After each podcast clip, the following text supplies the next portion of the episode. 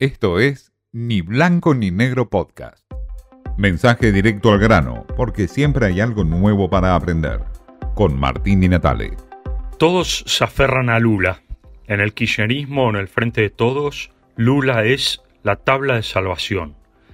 El triunfo electoral del dirigente del Partido de los Trabajadores en Brasil es para muchos dirigentes del kirchnerismo y del peronismo un hombre que refleja claramente lo que puede ser aquí el mapa del 2023 en términos de elecciones presidenciales.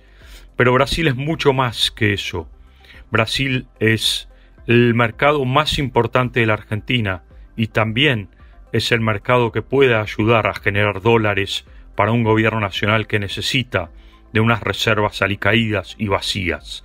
Por supuesto que Lula es el hombre estratégico que le va a ayudar por supuesto, a Alberto Fernández y al Gobierno Nacional a aumentar esas reservas y a potenciar unas relaciones bilaterales que venían totalmente congeladas. Alberto Fernández no se veía o no se vio personalmente con Jair Bolsonaro durante los cuatro años de mandato del actual presidente de Brasil. Entonces, el reencuentro con Lula da Silva plantea también ese remix de lo que fue el eje bolivariano en aquel momento de Néstor Kirchner, Hugo Chávez, Evo Morales. Alberto Fernández quiere posicionarse nuevamente en ese eje bolivariano.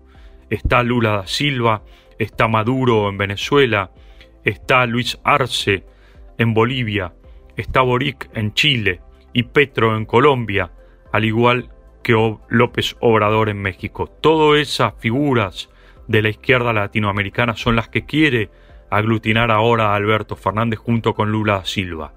Claro está que no son tiempos como en aquel entonces del eje bolivariano, donde Néstor Kirchner tenía mucha mayor preponderancia y una figura de peso en la región y hacia adentro del espacio del gobierno y en la Argentina misma.